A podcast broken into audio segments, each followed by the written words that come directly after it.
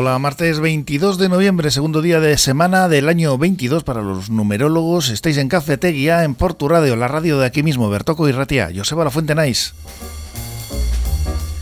Os acompañaremos una hora si estáis con nosotros hasta las 11, aquí en el 105,7.7 de la frecuencia modulada y en la web también, ya sabéis que tenéis en streaming, en directo y en podcast eh.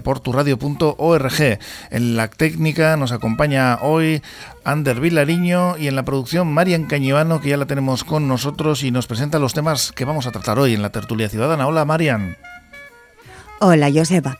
Vamos a comenzar hoy hablando en la tertulia ciudadana de Almudena Grandes y de Portugalete, porque nuestra villa le rinde un merecido homenaje a la escritora madrileña con las edades de Almudena. Las asociaciones Oroitus y Cómplices Literarios han colaborado para organizar los actos, que consistirán en dos mesas coloquio y un maratón de lectura. El primero de ellos, una de las mesas coloquio, va a tener lugar esta misma tarde en el Centro Cultural de Santa Clara a las 7. El 27 de noviembre, coincidiendo con el aniversario de la muerte de la escritora, se llevará a cabo el maratón de lectura en los soportales del Ayuntamiento a las 2 y el 29, también en Santa Clara a las 7 de la tarde, la segunda mesa coloquio sobre literatura y memoria histórica. Y parece que ya se están calentando motores de la maquinaria electoral. Contamos ya con otro nombre oficial para las municipales del próximo mes de mayo. Ainhoa Santi Esteban se presenta como candidata del PNV en el, en el vecino municipio de Trapagarán, después de que así lo haya decidido su asamblea Gelchale. Y seguiremos hablando de mujeres hoy en la tertulia, porque otro de nuestros temas serán esos actos que el Ayuntamiento de Musquiz ha organizado para celebrar el Día Internacional por la Eliminación de la Violencia de Género. A través de su área de igualdad se van a llevar a cabo diferentes actividades, tales como exposiciones, marchas y también charlas. Variedad de planes no nos falta hoy en la tertulia, Joseba. Y por si no fueran suficientes, ¿qué os parece terminar con un buen libro escrito también por una mujer? Si comenzábamos en Portugalete con Almudena Grandes, nuestro último tema de hoy nos lleva hasta el Bilbao de Dolores Redondo. La Premio Planeta ha ambientado la historia de su última novela, Esperando al Diluvio, en la capital vizcaína, concretamente en el escenario de las inundaciones del 83. Para Dolores Redondo, esta novela significa una carta de amor a Bilbao. Y estos serían nuestros temas de hoy. A ver qué opinan de ellos nuestros tertulianos? Recordar tan solo ya a nuestros oyentes el teléfono al que nos pueden hacer llegar un WhatsApp con sus sugerencias para el debate. Es el 946674079. Gracias, Marian. Ahora enseguida vamos a tocar todos estos temas, pero antes la predicción meteorológica de la mano de Euskalmet con Yayone Muñarriz. Egunon, Yayone. Caixo Egunon, el día de hoy no va a tener nada que ver con el día de ayer y es que comenzamos la jornada sin lluvia, con tiempo seco y así se va a mantener eh, durante la mañana, eh, va a aguantar sin lluvia a pesar de que las nubes medias y altas van a ir eh, en aumento. Eso sí, las primeras horas van a ser más frías que ayer y después las máximas también se van a acercar a los 13-14 grados. Así que un tiempo seco pero frío a primeras horas, pero esta situación cambiará ligeramente durante la tarde y es que nos visita un nuevo frente, nos va a dejar lluvia, algún chubasco también, pero las precipitaciones no van a tener nada que ver con el de ahí, con los de ayer ya que en general va a ser una lluvia débil. Así que lluvia sobre todo a partir del mediodía y un ambiente frío a primeras horas. Y mañana miércoles se vuelve a empeorar el tiempo, nos alcanza un nuevo frente, este se va a ser más activo y este frente además barrerá todo el territorio de manera que ya desde la madrugada esperamos eh, lluvia, chubascos eh, frecuentes, incluso serán eh, localmente intensos, así que durante la mañana un tiempo desapacible marcado por la lluvia y un viento que de nuevo va a soplar del oeste, noroeste y lo va a hacer con, con, intensidad, sobre todo durante la mañana y también durante la tarde. Poco a poco esas precipitaciones irán a menos durante la tarde.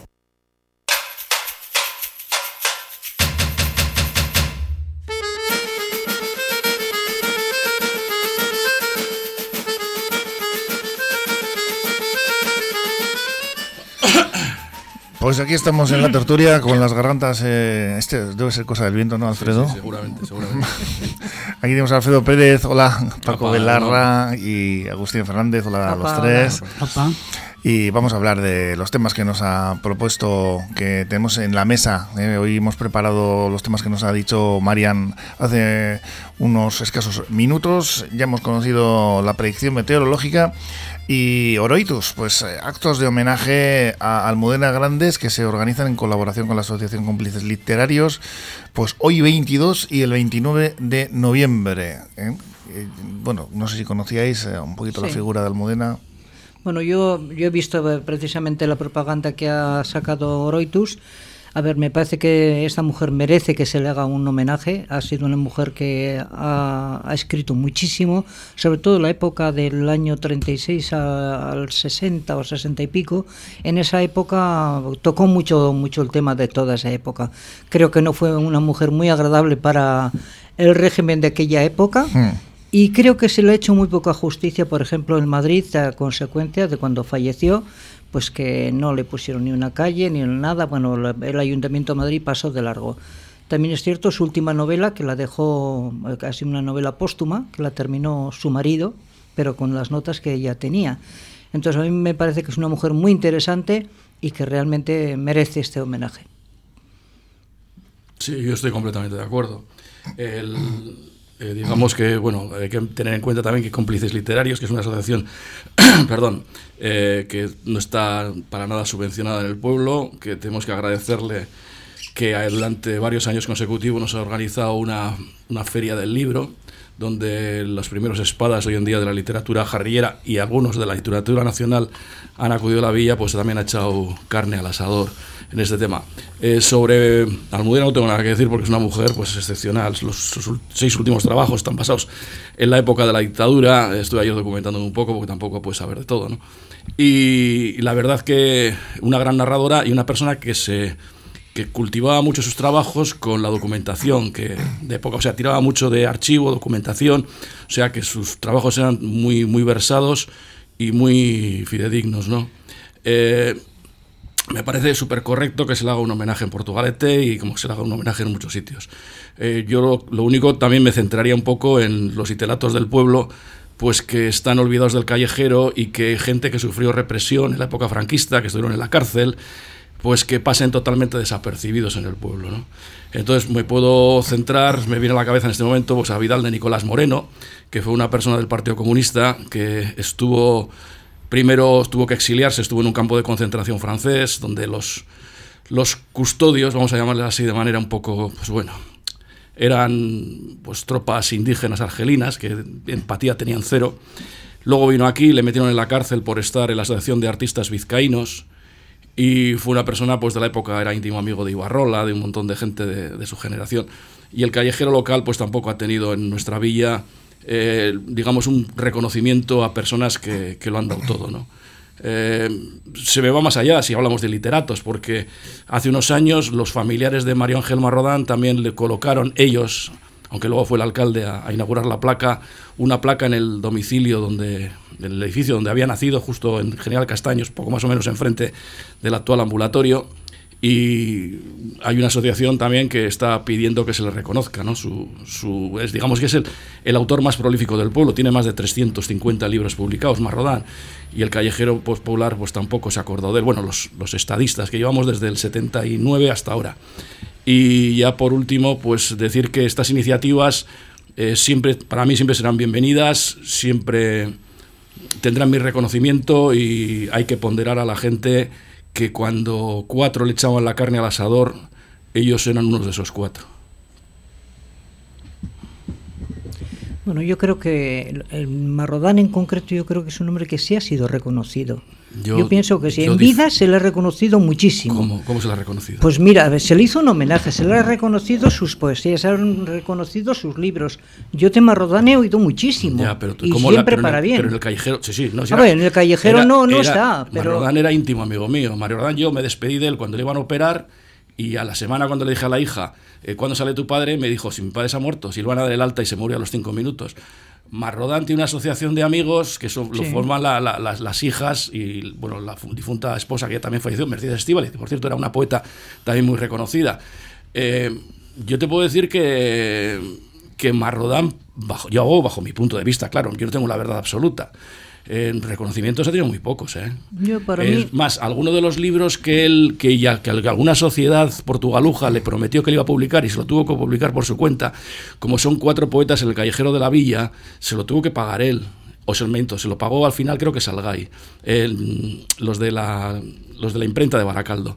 Eh, yo creo que se ha tenido poco reconocimiento. Y como él, te digo lo de Vidal de Nicolás Moreno. sí, bueno, yo Vidal de Nicolás no, no Sí, pues Vidal no- Nicolás no Moreno puedo era un portugalujo que estuvo trabajando, creo que fue en la naval, era traductor de francés porque tenía conocimientos de francés cuando estuvo en esto, en, en- en Francia, exiliado, y luego vino, vino aquí, le metieron en la cárcel varios años por, por ser miembro de la Asociación de Artistas Vizcaínos y era pues, íntimo amigo de Ibarrola y de un montón de gente de, de esa Pero Lo época. que ¿no? pasa que eso igual sería para poder hacer un coloquio Sí, sobre sí, ello, ¿no? sí, no, pero lo que que pasa- estamos con esta otra Ya, mujer. Sí, pero bueno, el- tema, pero el tema es que viene a colación a lo que has dicho tú, a lo de Marrodán.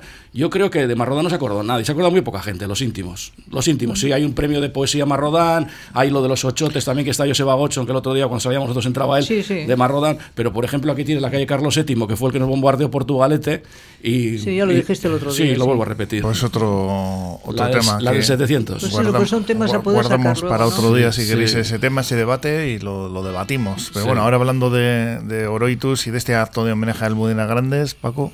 Sí, eh, yo pienso que todos los eh, olvidados por el sistema eh, y por el pasado cómplice que tuvieron con otra gente, eh, no solamente cómplices, sino participaron de conspiraciones diferentes, de intentos de superar el estado en el que se encontraba el país después del 36, etcétera, etcétera. Eh, no es un olvido casual, es un olvido propiciado y pagan de alguna manera el precio de sus posiciones políticas. No es ninguna casualidad de que este tipo de gente, eh, sean comunistas, socialistas o anarquistas, Sea lo que sea, sí. eh, hayan pasado a un olvido solapado en muchas, en muchas ocasiones, interesado en otras. Entonces, Dirigido, sí. Sí, Sí, yo sí. pienso que es eh, positivo que se hagan. eh, Nunca se va a ser justo con todos. No. Eh, siempre va a haber olvidados porque la historia y el tiempo va enterrando cosas y a, y a personas. Sí. Pero mm, creo que Almudena, en concreto, por eh, la cantidad de veces que estuvo en la picota y, y saliendo en los medios a contracrítica, está muy bien llevado a cabo que salga en Portugalete también. Sí, y desde luego la labor que está haciendo Oroitus es, eh, re- es co- encomiable.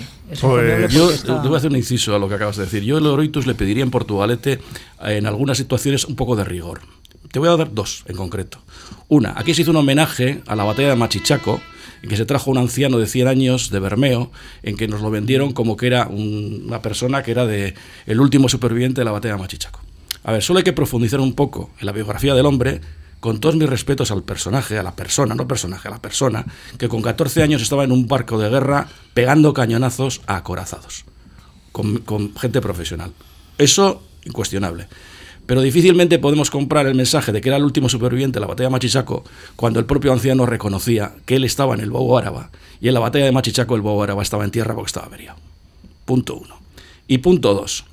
No hace muchos meses hicieron un homenaje a los bombardeados del Muelle Viejo, entre los cuales estaba mi familia. Yo nací en Manuel Calvo número 14. Mi padre se acordaba perfectamente cómo bombardearon la casa de al lado. Entonces hicieron una exposición fotográfica y una mesa que había ahí una serie de, de señoras. Eh, yo bajé pensando que podía haber alguna foto, que habían hecho una recopilación de fotos por el del Muelle Viejo y todo esto. Me encontré lo de siempre, cuatro fotocopias que habían sacado una de internet, otra que le habían pedido a fulanito y tal, lo de siempre. Colgadas con pinzas, por cierto. Y bajé con mi hija. Porque le dije, igual, igual está tu bisabuela en alguna foto. Nosotros somos una familia del Muelle Viejo de varias generaciones. En la misma casa nació mi abuela, mi padre y yo. O sea, las tres casas. Eh, total que, que me encontré una mesa delante mío que era un homenaje tal a las mujeres, no sé qué, qué tema bombardeado. Le dieron un ramo de flores a una, yo tengo 60 años, le dieron un ramo de flores a una que me lleva a mí 5 años. No lo entendí, Ya. no lo entiendo, no lo entiendo, alguien me lo tiene que explicar, o sea, esos pueden ser descendientes como puedo ser yo, pero estos no fueron afectados por los bombardeos del franquismo, Ya. del 37. No te puedo decir porque no. Sí, sí, no- estaba yo, estuve- estaba yo yo. no estuve y no lo sé, pero me parece Sí, que la labor luego- en general que hacen me parece que es buena. Yo, la labor, yo creo que tienen gente buena, Oroitus, en Portu, gente muy buena a nivel de investigación científica, de investigación bibliográfica y archivística, Pero yo enfocaría las cosas, bajo mi punto de vista, por personajes del pueblo, personas del pueblo, traerles, lo como ha dicho bien Paco, traerles a, pues, aquí, a, la mesa. Mira, había un cuadro, me acuerdo, del que trajo, el supuesto persona que trajo el palangre a Portugalete. Cuando en el Muelle Viejo teníamos al marido, literal, entre comillas, de Rosa la Millona, que era la dueña de uno de los edificios, le llamaban la Millona porque era la primera que había tenido un millón, en, que era, era rica, claro, en aquella época y el hombre había muerto en un campo de concentración en Alemania. Y de aquel hombre no se acordó nadie. Y dije, joder, pues habrán ponderado un poco lo que es la gente de, la calle, la gente que estuvo en los Bows, la gente que pasó exilio, la gente que, está, que estuvo en la cárcel. Joder, yo tengo familia que estuvieron en, en Bows, que eh, Juan Pardo Sangil, uno de los mejores literatos y estudiosos de la guerra civil en Euskadi, sobre todo del mundo marino, pues bueno, tienen fotografías de ellos, tal y tal. Dijo, chico, no vi nada, solo vi los ramos de flores a una persona, bueno, a varias, ¿eh? A varias. Mi padre tenía, nació en el 33, tenía cuatro años cuando, la, cuando el 37 volaron, bombardearon Portugalete. Y alguna de las personas que estaba allí eran gente de sí, del Muelle Viejo, pero que ni, no estaban ni en proyecto. ¿Serían descendientes? Claro, pero no es mejor ponderar a la gente que tú sabes o tienes que saber, porque estás en una asociación de ese tipo, que falleció en un campo de concentración nazi, que son del, son del pueblo, son del Muelle Viejo. Y de esos hay bastantes, ¿eh? había bastantes. Pero bueno, yo les pediría que enfocaran un poco, que no erraran los tiros y que y luego las excursiones memorialísticas, pues bueno, ¿qué quieres que te diga? Eso me recuerda a mí las excursiones. sí, pues las excursiones de final de curso, me recuerdan. Yo me gustaría que, por ejemplo, que es otra idea que les puedo proponer, que harían un recorrido por el por el Portugalete del 36-37 porque aquí tuvimos varios hospitales de sangre, el Hospital Astilo San Juan Bautista, cuando entran los nacionales, yo tengo una fotografía que se les ve a todos en la puerta, cuando entran los nacionales eh, lo utilizan como hospital de sangre y dentro de mi archivo particular tengo varias fotos de dentro haciendo operaciones. Oye, pues les ayudarías un montón con todo lo que conoces. Hombre, yo conozco ¿Por qué pues no te metes con no, no, no me en meto, el tema porque Mira, te voy a contar les aportarías muchas cosas. Sí, sí, pero no. Mira, yo les di un cartel de alegórico del bombardeo de Portugalete y me dijo uno que como no lo habían hecho alguno de allí, pues que no les había gustado. Luego te lo enseño, lo tengo en el teléfono. Te va a gustar fijo. Eh, a lo que debo, un inciso, termino. Eh, yo creo que cuando hay un grupo de gente de distintas sensibilidades y con una iniciativa personal hay que dejarles trabajar. Si te piden tu colaboración, te piden tu idea y tal, pues tú se la das pues gratis et amore, como decía el difunto Marrodán, es una frase de él pero yo no. No, pero aportar ideas nunca está mal. y eso te, lo van, a, te, lo van, a agradecer, estoy, segura. Tengo amigos dentro de Doritus, ¿eh? tengo amigos si hablas con ellos y les expones todo eso, seguro que te van a apoyar, vamos, y van a trabajar en ello. Bueno, pues cambiemos de tema, si os parece, vamos, eh, incisos aparte, Alfredo, con Ainhoa Santisteman, candidata del PNV a las municipales de Trapagarán, licenciada en Derecho por la UPV y diplomada en Música en la especialidad del piano. Del 2011 a 2019 fue teniente de alcalde, portavoz municipal y concejal de Cultura, Juventud y Deportes, de Relaciones Ciudadanas y de Urbanismo y Medio Ambiente, entre otras. Bueno, pues... Eh, una ya llegan las estamos ya en campaña electoral prácticamente y llegan las elecciones ¿no? sí yo sabes lo que pasa que en este tipo de cosas no puedo tampoco opinar. Primero porque no soy de Trápaga. Creo que quien tuviera de, de opinar sería la gente de Trápaga que la conoce porque se ve que es una mujer que ha estado ya mucho tiempo metida en la política. Sí me parece que es una persona cualificada ¿eh? pero yo poco puedo opinar. Creo que es la gente de Trápaga la que tiene que, opinar y, saber qué otras eh, gentes van a van a, querer el puesto de alcaldía, o sea, van a se van a presentar por la alcaldía. Entonces, a, mí me pilla un poco lejos el tema ese, porque creo que cuando su partido lo ha elegido, me parece que es una persona que, pues es cualificada, pero no podrá opinar más allá. Seguro que es una persona capaz. Sí eh, seguro que está elegida eh, por la valía y por los años de experiencia que tenga acumulados en el municipio de, Trápaga. Eh, pero yo sobre las elecciones quiero hacer hincapié en una cosa del 2020, que fueron las, las últimas elecciones que hubo. En julio del 2020, es decir, hace... hace nada, dos, años, y medio. los votantes con derecho a votar eran 1.794.000 y algo. Los participantes fueron 919.000. El 50% casi. Efectivamente. De hecho, los participantes fueron el 50.77%. y la abstención fue el 49.23%. El, desde aquella época aquí creo que se hizo un trabajo eh, en, la, en la UPV y fue de máximo interés porque todos los partidos pidieron ese trabajo debido a la preocupación que tenían por la alta abstención que se puede ver de diferentes maneras. Y sobre todo porque el trabajo revelaba que eh, una, la minoría más amplia no llegaba al 20% y era el PNV, a pesar de que eh, la transformación de los datos puede dar como resultado que el PNV tenía el 39.07, pero sobre la participación en las elecciones, sobre el 50%. Eh, en aquel documento y en aquel momento se habló de la manipulación que se hace a la hora de transferir los datos a la población. ¿Cómo es posible pasar de un 19,50% a un 39,07%? Pues ese es el juego de las estadísticas. Hay, hay, pequeñas mentiras, grandes mentiras y estadísticas que lo mienten todo, lo transforman, etcétera. Entonces, desde ese punto de vista, eh, el PNV y el PSOE juntos, desde la manipulación, dan el 52,72%. Pero desde la realidad objetiva, dan el 26.31%, que es la que nos gobierna y se llama mayoría, cuando es simplemente una minoría amplia. O una minoría cualificada porque es la más grande, esa minoría es la más grande que hay. Sí. La gran preocupación es que ellos plantean que en las municipales siempre se supera el número de participación porque es la elección más directa que existe. Pero tienen un grave problema y es que esa minoría amplia siga desgastándose porque no daría ni siquiera para reconocimiento de las elecciones.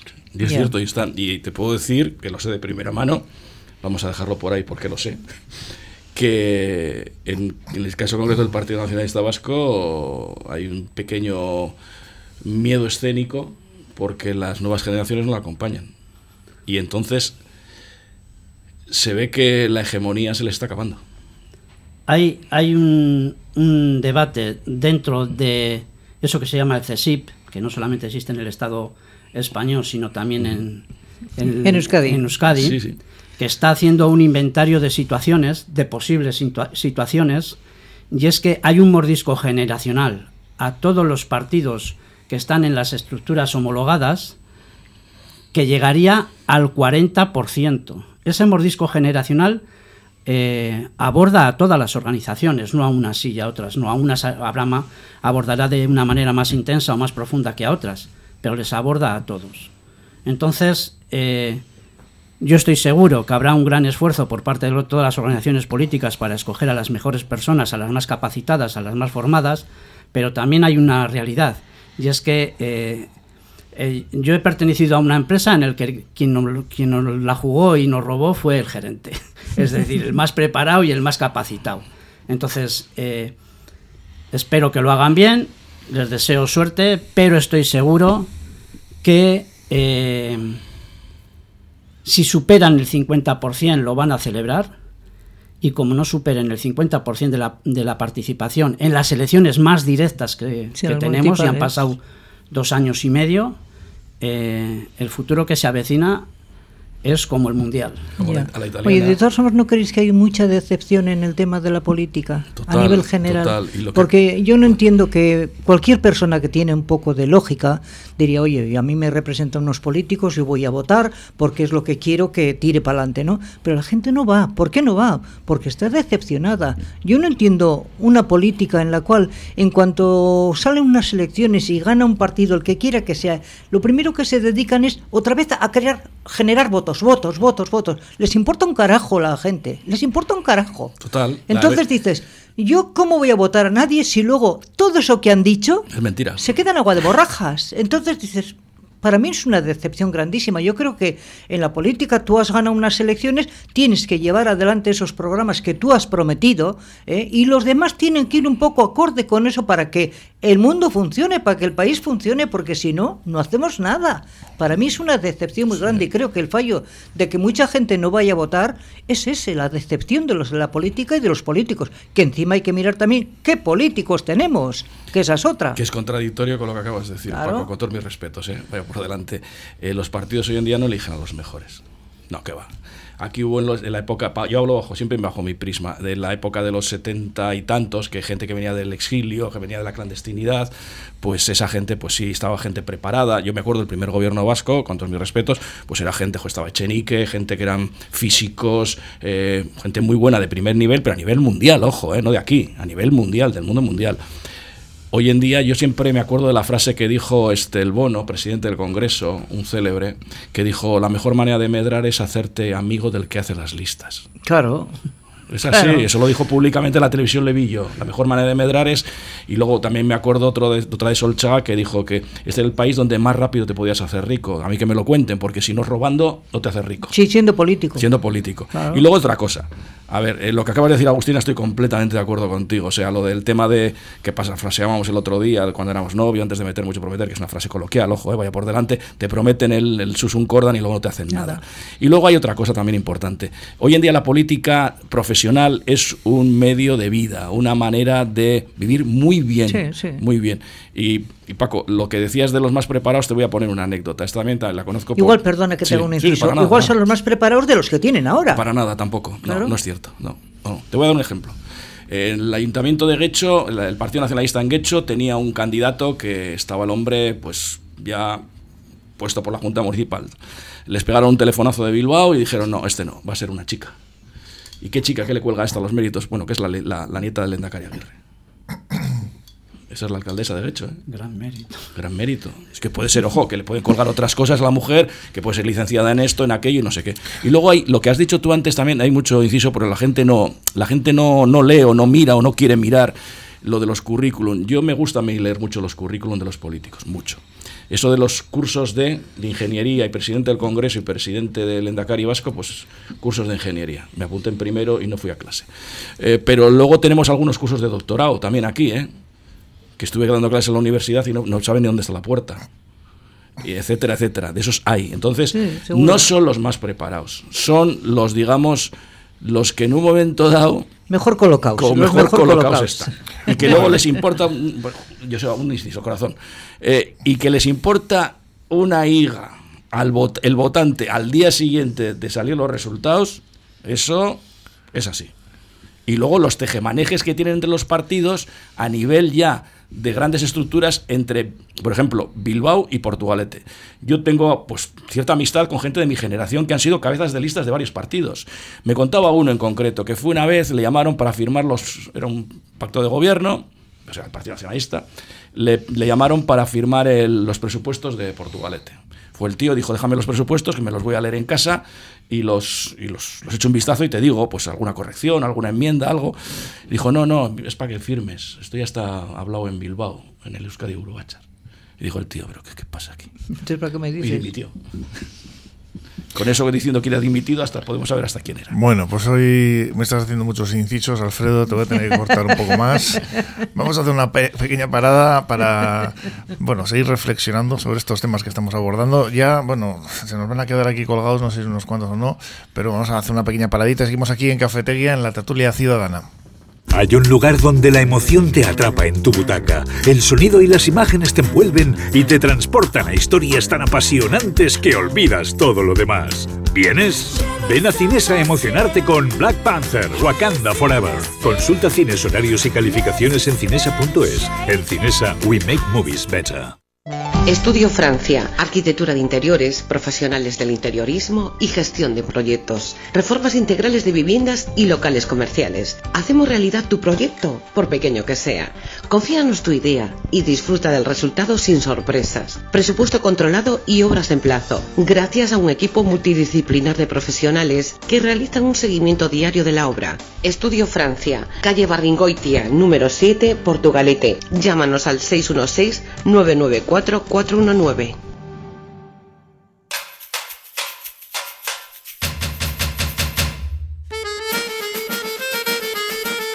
pues estáis en Cafetería, en Portu Radio, ya sabéis, estamos en la tertulia Ciudadana con Alfredo Pérez, Paco Velarra, Agustina Fernández y hemos tratado algunos temas, nos quedan por aquí sobre la mesa algunos otros. Como por ejemplo, pues eh, el que Bilbao ha sido el escenario escogido por la escritora, otra escritora, Dolores eh, Redondo, en su nueva novela Esperando el diluvio. Por cierto, que ahora parece que sí, que todos estamos esperando a que llueva, pues eh, viene muy a cuento. La historia transcurre en el verano del 83 durante las inundaciones, cuando a la capital llegan unos días antes un asesino en serie y un policía escocés. La Premio Planeta ha declarado que su novela es una corta de amor a Bilbao. No sé si la conocíais. No, no, yo no conocía la novela. Agustina. ¿Cuál? A la escritora. está- Sí, yo sí la ahí conozco. A ver, yo he leído. Sí, es que estaba mirando unos, unas anotaciones. Yo he leído de esta mujer la, la trilogía del Baztán. A mí me encanta. Ah, Que luego se ha cómo- llevado al cine. Sí, luego se ha llevado al cine. Pero me encanta cómo redacta, cómo, cómo es que expresa, te hace vivir y te hace situarte en el escenario real. O sea, yo estaba leyendo aquel libro y estaba viendo la zona de Navarra, estaba viendo el bosque, estaba viendo todo. O sea, lo describe de una manera que realmente, y luego es muy amena, muy... A mí me gustan los libros que, tengan eh, bastante diálogo, porque me entretienen bastante más, ¿no? Y es una mujer que para mí me encanta. Esta novela en concreto me la pienso comprar porque me gusta mucho cómo escribe esta mujer.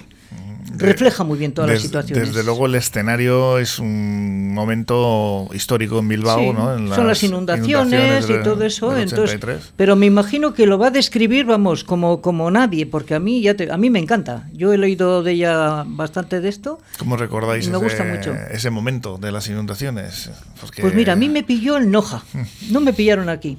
Eh, eh, estábamos de vacaciones en casa de, uno, de mi cuñado y me pilló allí. Y en buena hora, porque claro, no, no vi nada de nada, no me, no me enteré de nada. Me enteré lo que iba diciendo la televisión, la radio, pero nada más, o sea.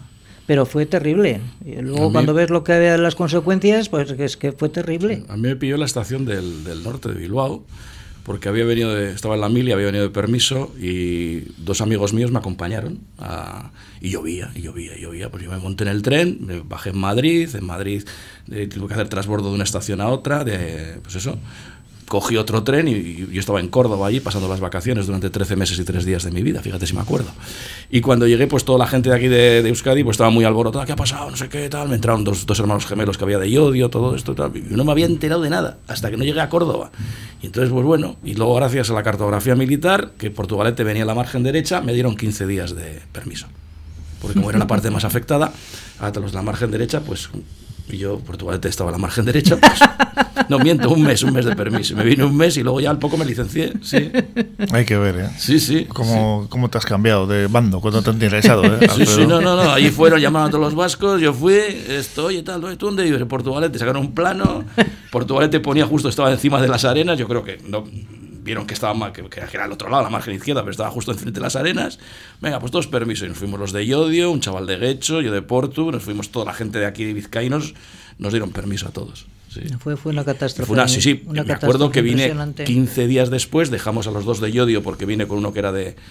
eh, traía un coche, uno que era de, de Arratia, un arratiano, y les dejamos cerca de Yodio y, me- y la imagen que me dio fue como lo la guerra de los de ahora de Ucrania, lleno de barro, gente con palas, gente quitando, les dejamos relativamente cerca de Yodio, no podíamos entrar y ya fueron ellos andando, eran de, de un caserío de allí. Y la participación Y ciudadana fue, fue, bueno, extraordinaria, total. o sea, se volcó la gente sí, sí, en sí, ayudar. Este es un gran país, yo siempre lo he dicho, pero muy mal dirigido. Sí, bueno. Es así. Yo siempre, la gente es solidaria, la gente es noble. Hay que confiar en la gente, que es lo principal. Bueno, la gente también luego es un poco, yo tengo alguna experiencia con, con el tema de la pandemia que me, me reí mucho, pero eso lo dejo para otro día porque nos vamos a Sí, reír. que si no te enrollas. Sí, nos, nos vamos a reír. El día que os cuente lo que, lo que pasa con la pandemia en algunas situaciones, os podéis reír un rato. Paco, ¿quieres decir algo sobre No, este yo, asunto? yo recuerdo esa situación, estaba en la playa en Vigo y, y me lo comentaron en la playa y dice, jo, en tu zona están, andan en bote, ¿no? Y tal, y no sé qué. Y yo no entendí lo que me, lo que me estaba diciendo hasta que vi la tele a mediodía cuando volvimos a la casa y entonces llamé y, y me dijeron, ven, ven, ven que esto es serio. Volví, el tren no llegaba a Bilbao, no me, creo que en Yodio por ahí nos mandaron bajar, había autobuses para acercarnos y a, a la mañana siguiente pues a limpiar como todo el mundo y a, concretamente nosotros fuimos a Peñascal y a Recalde. Sí, es que fue la zona. Aquella zona ah. fue lo que veías era. O sí, porque a poco que valores te das cuenta de que hay gente que ha perdido todo. Todo. todo. Así como aquí en Portugalete no había prácticamente, salvo la zona de la ría, que en algún momento determinado eh, ramas de árboles, un container bajando. no, fue lo mismo que Bueno, pero había gente de, Portugalete que era de la margen derecha y le dieron permiso. sí, sí, sí. No, pero la zona de, de, la Peña y el y todo eso, sí. ahí fue... Aquello era, era diferente. Fue brutal. Pues en ese escenario va, bueno, de, de, eso, ¿no? Va la novela de Dolores Redondo y, nada, pues eh, el que pueda, pues que la lea. sí, es, interesante, es una mujer que escribe muy bien, escribe muy bien. Desvela esos eh, momentos, ¿no? esos secretos sobre, como estáis comentando vosotros. Pero te tiene además la intriga, o sea, te mantiene la intriga casi hasta Esperando al diluvio, se llama. Es una carta de amor a Bilbao, sostiene ella, ¿eh? y que espera, bueno, pues cautivar a sus lectores con esta nueva novela que se desarrolla en Bilbao en el verano de las inundaciones que arrasaron la que pida una escritora que no es tampoco, es bastante joven, ¿eh? Sí, sí, sí, es joven, sí. Bueno, pues el último tema que nos queda por aquí para hablar ya, porque se nos termina el tiempo, además, el Ayuntamiento de Musquis, a través del área de igualdad, eh, ha organizado una serie de actividades entre las que destaca exposiciones, marchas y charlas para celebrar el Día Internacional por la Eliminación de la Violencia de Género y la biblioteca ya acoge una muestra ideada en la comarca Hazte visible contra las violencias machistas. Se titula pues bueno, pues este tipo de iniciativas que pues desgraciadamente son buenas y hay que hay que seguir manteniéndolas. Eh. Lo que es triste es que tengamos que estar haciendo hoy en día toda esa serie de labor para reconocer el derecho que tienen las mujeres a vivir como quieran, donde quieran y de la forma que quieran. Es tristísimo. Ahora, que es bueno que lo hagan, sin lugar a dudas, según están las situaciones hoy en día, pues todo lo que hagan a favor de, ese tema, pues es importantísimo, importantísimo.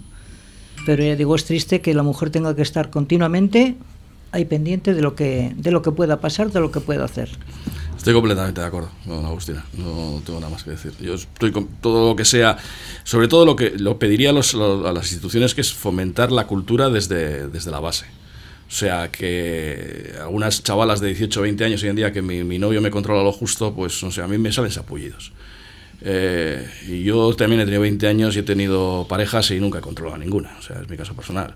Entonces, yo creo que desde la base hay que, hay que trabajar en eso para que, joder, pues una chavala pues, es igual que un chico y lo que ha dicho Agustina, completamente de acuerdo, que tiene todo el derecho a vivir como le dé la gana. Sí, pero fíjate, nos estamos eh, encontrando ahora con que hay gente que va en contra de que se les enseñe a los niños en las escuelas lo que es el tema de la educación sexual, lo que es eh, eh, cosas que son de base y que son la base principal de la educación para, para que estos chavales luego tengan un futuro Pero como a, mí, Dios manda. A, mí no me, a, mí, no me, extraña. Pues, a, mí sí, a mí me extraña muchísimo. me extraña muchísimo porque creo que, que, hay que erradicar desde abajo. y la, la, parte, la puerta principal es la educación. Sí, estoy de acuerdo, pero, no me extraña porque la, la sociedad es, es es muy plural. Y, cafres y necios ha habido en mi generación, en la tuya, en la de todos. y, para lo que era normal, para otro era poco menos que sacar un crucifijo y excomulgarle. Y para lo que dices, joder, pues. Eh, mira, yo hace poco, mira, no hace muchos meses, te voy a contar una anécdota. En el trabajo, una, una, chavala de mi misma edad, es miento, yo soy un poco más mayor que ella, dijo que cuando ya tenía 18 años, la que iba a las 10 de la noche a casa, pues que era una puta. Lo dijo así, le dije, ¿tú dónde has vivido? En Atapuerca. No, es que mis padres, mi madre... ¿Cómo que? ¿Qué me estás contando? Yo tenido 18 años, he estado con chicas con 18 años y jamás en mi entorno, en la margen izquierda, Portugalete, años 80, a nadie le de mis amigas le he oído verbalizar eso. Y han ido a casa tranquilas. Bueno, pues estará de Bilbao y tal. Yo no sé dónde, con todos mis respetos hacia ella y su familia, no sé dónde se había criado, pero eso lo verbalizó delante de un grupo. Y la, la expresión que me salió fue: de, ¿Tú dónde te has criado? ¿En Atapuerca te has criado?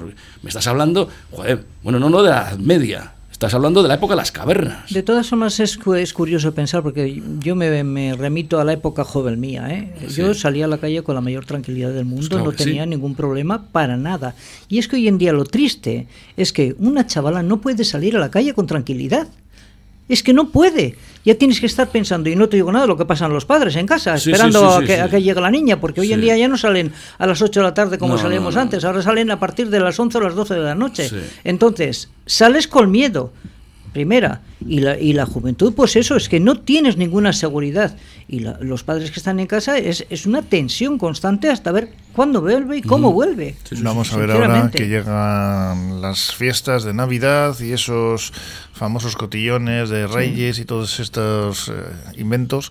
Pues si no tenemos pues, noticias que desgraciadamente se van sucediendo en, en las fechas eh, anteriores a, a este 2022, que en las que ha habido pues bueno todo tipo de, de pinchazos y otros, otros Mira, yo lo de los sucesos. pinchazos, te lo digo con todo cariño. Mm. Al que le pillo dando un pinchazo a alguien, le meto un tortazo que le pongo la cabeza, la cara al bies. O sea, hace falta ser anormal, con perdón de los de las pobres disminuidos físicos o psíquicos, ¿eh? para salir de casa con una jeringuilla y se dedicar, dedicarse a pinchar chavalas.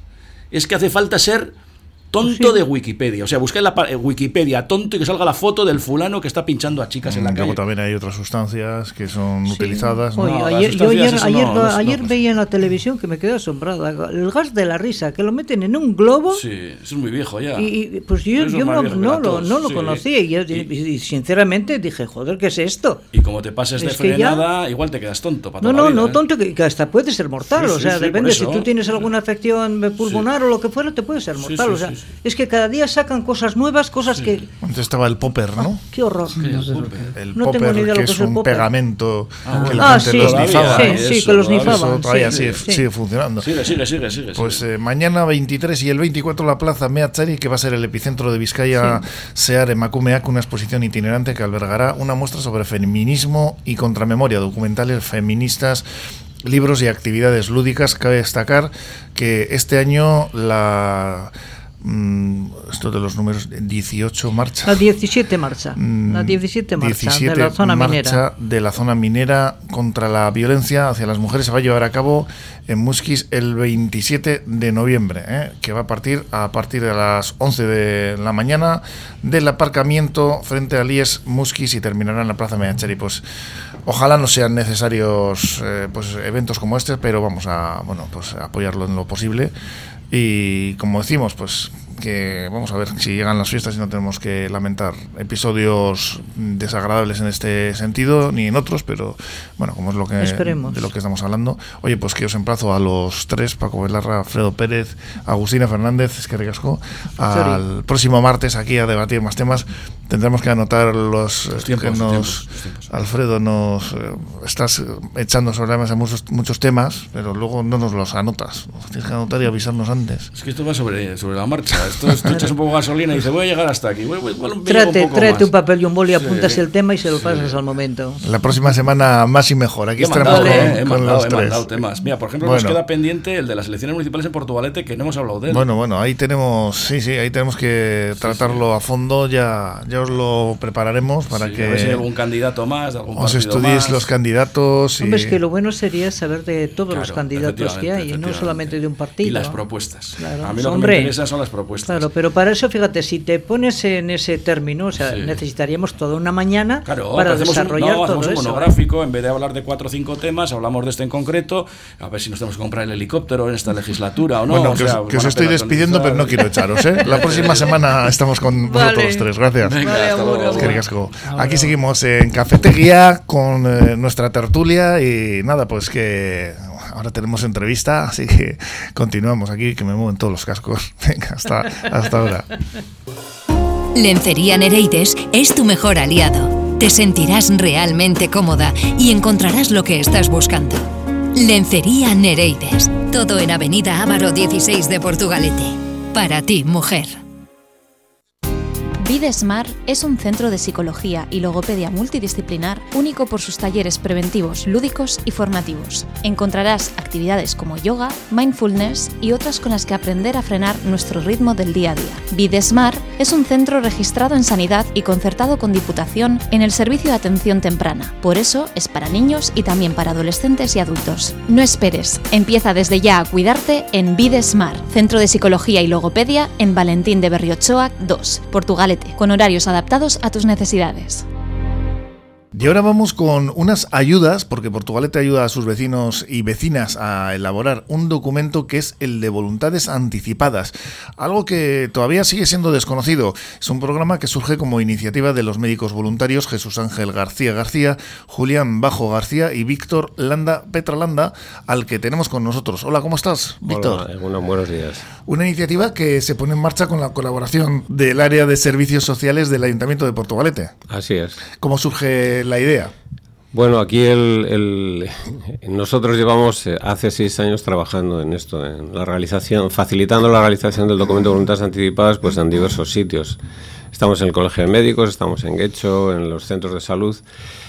Y bueno, Chema, que es un promotor y un activista terrible en esto, ha sido quien más ha insistido para que podamos realizar esto Chema es Jesús Ángel García. Chema es Chema Lorente. Chema Lorente, ah, porque no lo teníamos por aquí fichado. Lo que pasa es que Chema Lorente está un poco ahí entre bambalinas, pero... está todo, en todos los jardines, ¿eh? Sí, pero sobre todo en el tema este de voluntades anticipadas, del tema de la eutanasia, etcétera y ha sido un poco el que ha, el que ha facilitado o ha promovido para que entremos en el Ayuntamiento de Portugalete. Sí, porque, bueno, Chema Lorente hemos tenido aquí por otros motivos musicales. Es, muy, muy diverso. Pero efectivamente, pues, eh, ¿qué decir, no? De esa campaña que al final se llevó al Parlamento, ¿no? para pues, luchar contra la eutanasia, bueno, a favor de la eutanasia realmente. Y, bueno, pues él también nos ha ayudado en este campo, entonces. Sí, sí, sí, ha estado un poco ahí de intermediario, diríamos. Y sí, a través de él hemos llegado al ayuntamiento y un poco a, realizar ya lo que es lo que es un, un programa. Una, oferta clara a, la población de Portugalete, quien quiera hacer el documento de voluntades anticipadas. Sí, se va a abrir además un punto de información en el Centro Social del San Roque, que va a estar atendido por vosotros y voluntarios, además, eh, los miércoles, desde las 6 de la tarde, para ayudar en la elaboración de un documento que, bueno, hay que inscribirse que como decíamos antes, es bastante desconocido, ¿no? Realmente eh, yo creo que es de gran ayuda y que puede solucionar muchos problemas, ¿no? Sí, bueno, el documento es, es un, escrito en el que dejas eh, órdenes de contenido sanitario para que cuando en el final de tu vida eh, llegue un momento en que hayas perdido la capacidad de decidir y en ese documento tú vas a poner las cosas que deseas o no deseas en esa situación. Y sí, es, es bastante desconocido. Eh, el promedio en España es de un 0,8%. Eh, que la, comunidad autónoma que más eh, documentos tiene hecho es Navarra, que tiene un 2%. Nosotros estamos segundos un 1,8%. Y eso, que es bastante desconocido, pero comparado, por ejemplo, con otros países de, europeos, por ejemplo, de Alemania, Bélgica, Holanda, están en torno al 8-10%. Eh, o sea que estamos muy lejos de, cifras. De personas inscritas en este servicio, vamos a decir, o que tienen realizado que tienen, este que tienen realizado documento. el documento. Eh, sigue siendo poco de todas maneras, ¿no? Muy poco, sí. Incluso en Europa Central. Bueno, eh, comparado con Estados Unidos, por ejemplo, sí. En Estados Unidos hay hasta un 75%, me parece, en gente por encima de los 65 años. Sí, sí.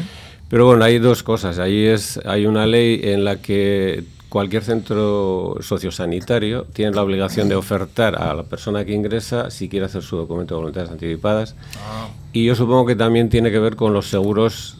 Como son seguros privados, quien se hace el documento posiblemente salga más barato el, el, seguro. Sí, porque allí la situación sanitaria es una selva auténtica. Es medicina privada pura y dura. Sí, sí, te puedes quedar en la calle sin ser atendido perfectamente. Bueno, de hecho, hubo un documental que yo vi a este respecto de Michael Moore que era, era horroroso. No sé si lo has visto. No, no sé, pero vamos, eh, conozco un poco la, la, situación en Estados Unidos. los médicos de familia que os habéis eh, bueno, pues, eh, metido en este, en este programa, que sois expertos en duelo y cuidados paliativos, de la mano de Chema Lorente, como decíamos antes, y que ha sido el promotor ¿no? de la ley de eutanasia, en colaboración con el área de servicios sociales municipales ¿eh? y habéis puesto en marcha este programa para informar y ayudar personalmente a todas las personas ¿no? que quieran elaborar este documento de voluntades anticipadas y para ello se ha confeccionado un folleto ¿no? que está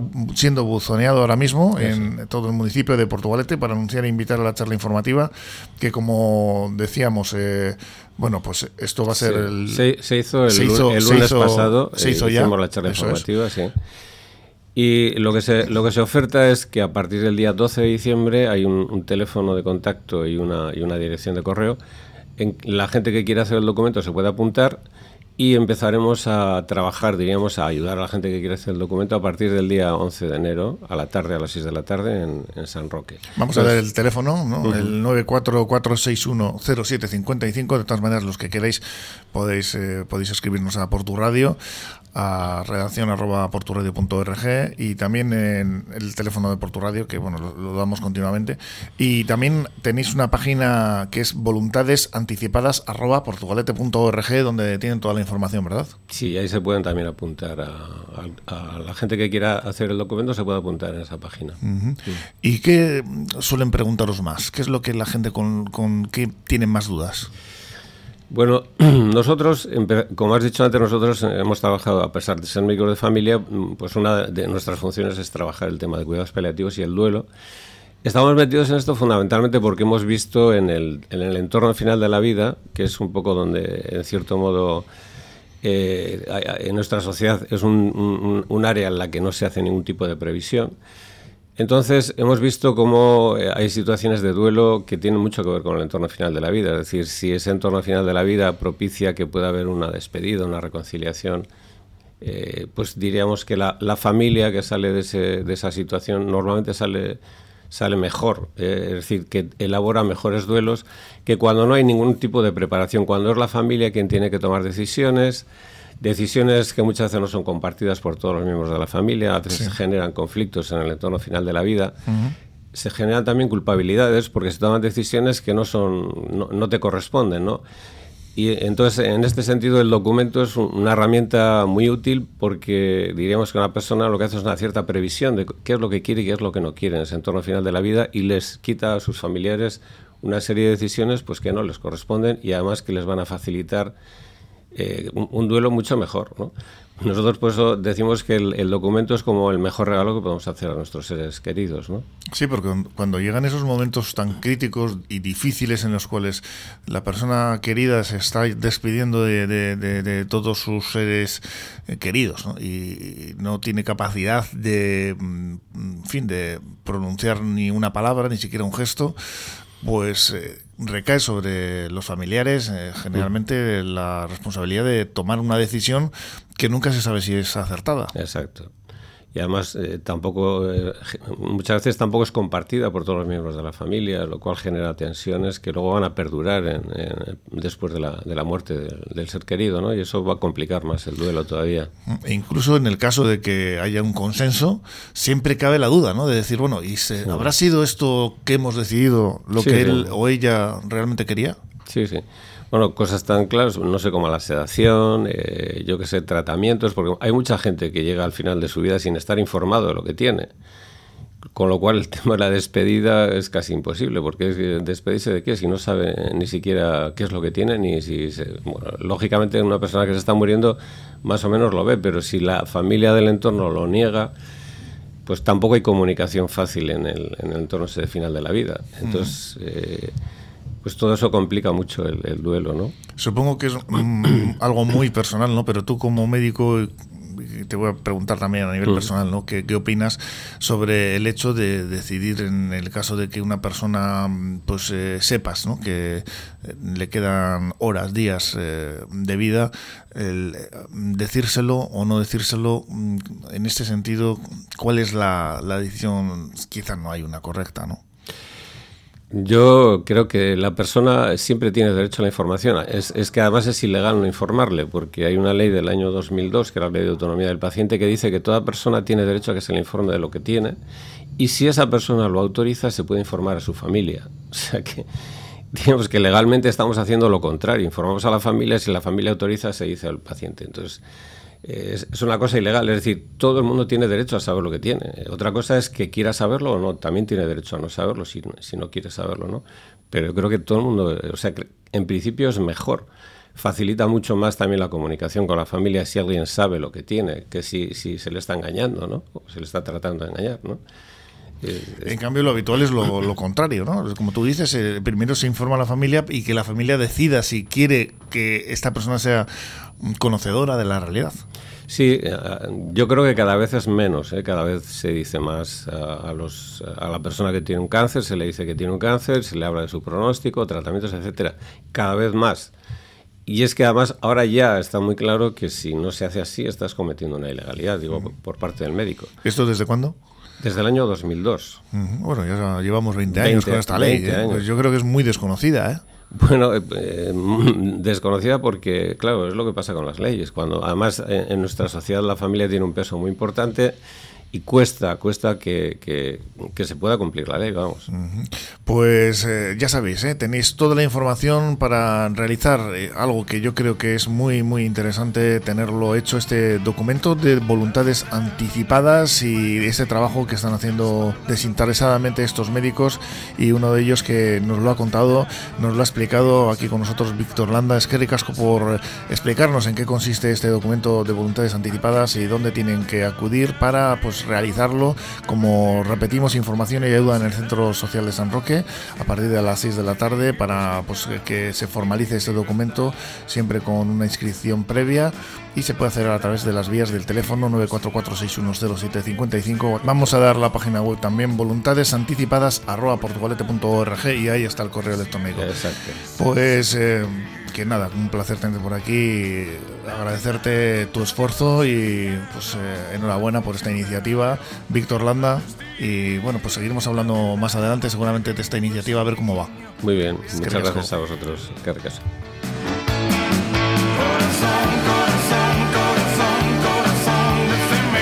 Y hasta aquí por hoy Cafetería. Mañana os esperamos con más entrevistas y con la tertulia ciudadana tratando esos temas cercanos que nos interesan tanto. Así que ya sabéis, mañana os esperamos a todos y nada, portaros muy bien. Es que ricasco por escoger por tu radio. Es que ricasco por tu radio en Chuteagatic.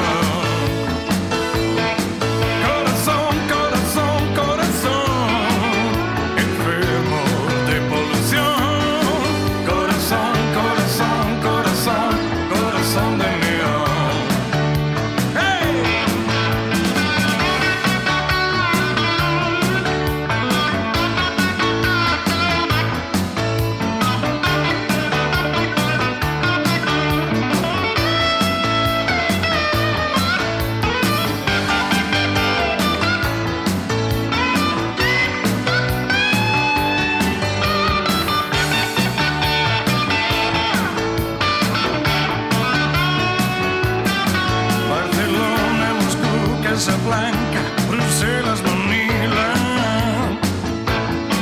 Roma, Tokio, Los Ángeles, nada.